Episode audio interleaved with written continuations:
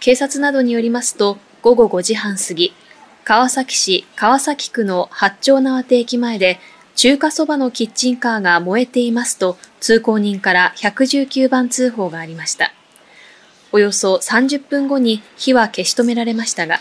キッチンカーが全焼し、店主の67歳の男性が顔に火傷をし、病院に搬送されたということです。命に別状はないとみられています。また、この火事の影響で、京急の一部列車に遅れが出ました。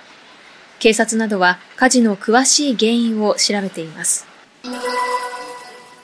東京都は一定量のスギ花粉が2日以上連続して飛散する飛散開始日が先週金曜日に確認されたと発表しました。青梅や多摩、立川の観測地点で飛散が確認されたということです。これは去年より1日早く、過去10年間の平均と比べても6日早いということです。去年の秋以降、気温が高い状況が続いていたことで、例年よりも早く飛散が始まったということで、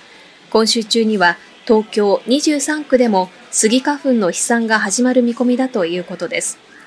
飛散量については例年通りで、量の多かった去年の8割程度になる見込みだということです。都の担当者は、晴れて暖かい日はマスクなどの対策をしてほしいとしています。自民党のアンケート結果によりますと、安倍派と二階派の現職国会議員82人について不記載があり、過去5年間の派閥のパーティー系収入の不記載額がそれぞれ記載されています。一方で、いわゆる裏金の使い道については示されていません。裏金が何に使われたのかという使い道を調査すらしていない。単なる額だけ本当にこうアリバイ作り的なものを感じざるを得ません。また立憲日本維新の会など野党4党は裏金事件を起こした派閥の責任者が説明すべきとして自民党に対して政治倫理審査会で安倍派幹部などが説明を行うよう求めました。さらにいわゆる統一教会との関係を指摘されている森山文部科学大臣が、さらなる説明責任を果たすよう申し入れました。サンフランシスコの繁華街で自動運転のタクシーが群衆に取り囲まれ、スケートボードで窓が壊されそうになっています。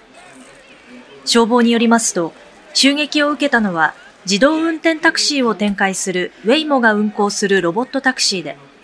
窓が破られた後、花火が投げ込まれ炎上したということです。当時、客は乗っておらず、怪我人はいませんでした。襲撃の理由は明らかになっていませんが、ロイター通信によると、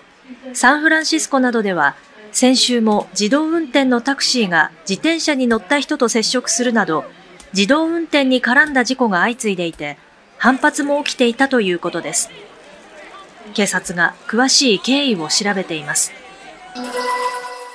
ストップ! ATM での携帯電話は使っちゃダメでしょえ?そうなの?それですよ!ダメなの?それで完璧にやっちゃうんだから。今日、東京駅で行われたイベントでは、ゲストに漫才コンビの U 字工事を迎え、警視庁、神奈川県警、千葉県警、埼玉県警と大手コンビニチェーンなどが加盟する日本フランチャイズチェーン協会が特殊詐欺の撲滅を呼びかけました。東京、神奈川、千葉、埼玉の去年1年間の特殊詐欺被害額は合わせておよそ188億円に上り、全国の4割を占めるということで、警視庁の田中俊恵副総監は、今後も官民一体となり、特殊詐欺被害防止の機運を高めていきたいと話しました。